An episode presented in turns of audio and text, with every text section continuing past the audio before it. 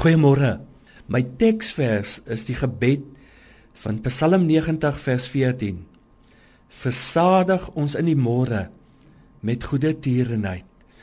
Hoe het ons nie elke dag hierdie versadiging nodig nie?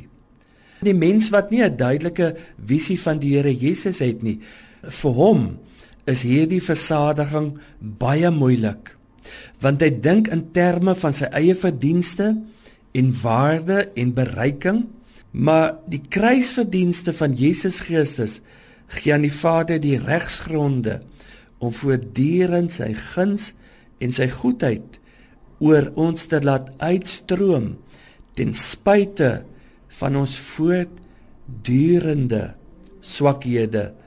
Die evangelie gaan juis oor die goeie nuus dat die Vader nie meer met ons handel op grond van ons meriete en verdienste nie, maar op grond van sy seun se verdienste en meriete.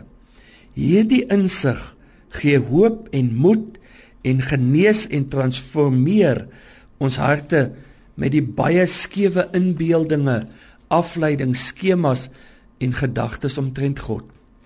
Die boek Korintiërs sê dat ons hom sien in die aangesig van die Here Jesus. Met ander woorde, ons leer God ken deur deur die bril wat Jesus Christus verskaf te kyk na die Vader.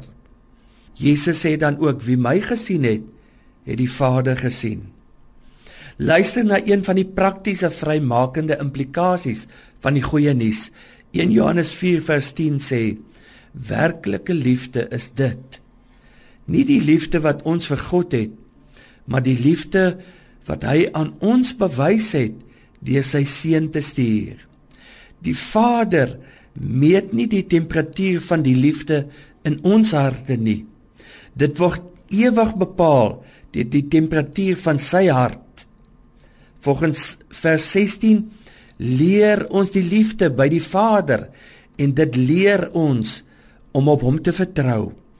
En dit lei volgens vers 17 tot vrymoedigheid in die oordeelsdag en vers 18 dit verdryf die vrees na buite asook die vrees vir straf.